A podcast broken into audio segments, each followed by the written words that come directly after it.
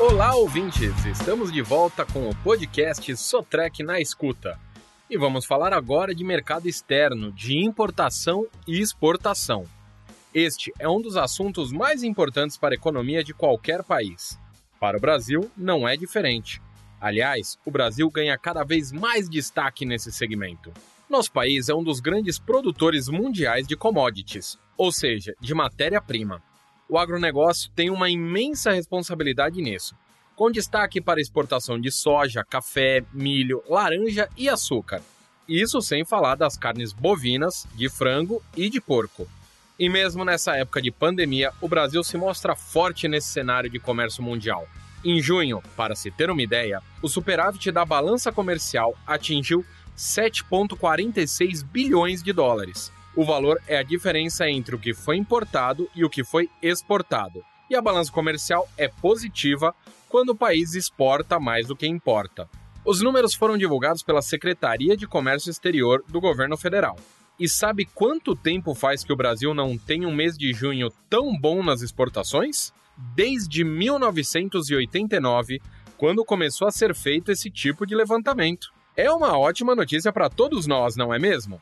E a previsão do governo é fechar 2020 com um saldo positivo na balança comercial de 55,4 bilhões de dólares. Mas a posição do Brasil poderia ser ainda melhor nesse cenário.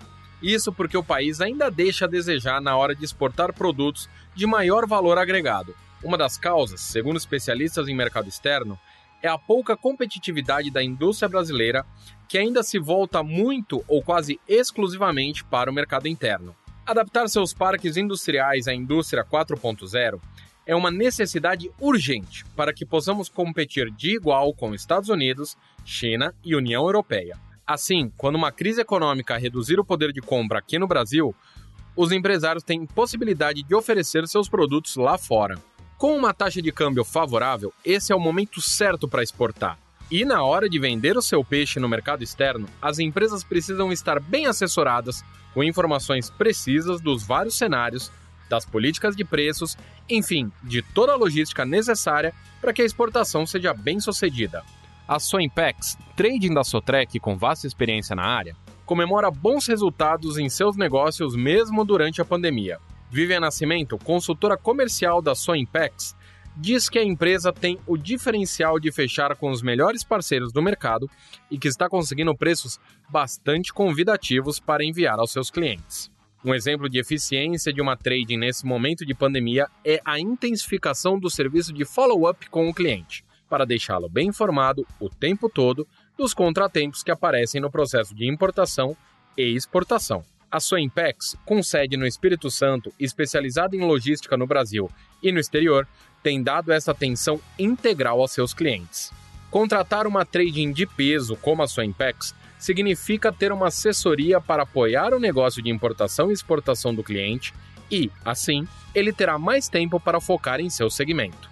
Com um apoio nas áreas de legislação, cálculos de tributos e estimativas logísticas, o cliente diminui o risco e torna seu produto mais competitivo. Dessa forma, com um agronegócio forte, empresas com foco em ampliar seus negócios internacionais e uma trading capacitada para dar todo esse respaldo, o mercado externo brasileiro tende a crescer cada vez mais. Melhorar cada vez mais nossa balança comercial significa fortalecer nossa economia, gerar empregos e criar condições de vida melhor para todos. Com essas importantes informações sobre o mercado de importação e exportação, ficamos por aqui. Até a próxima!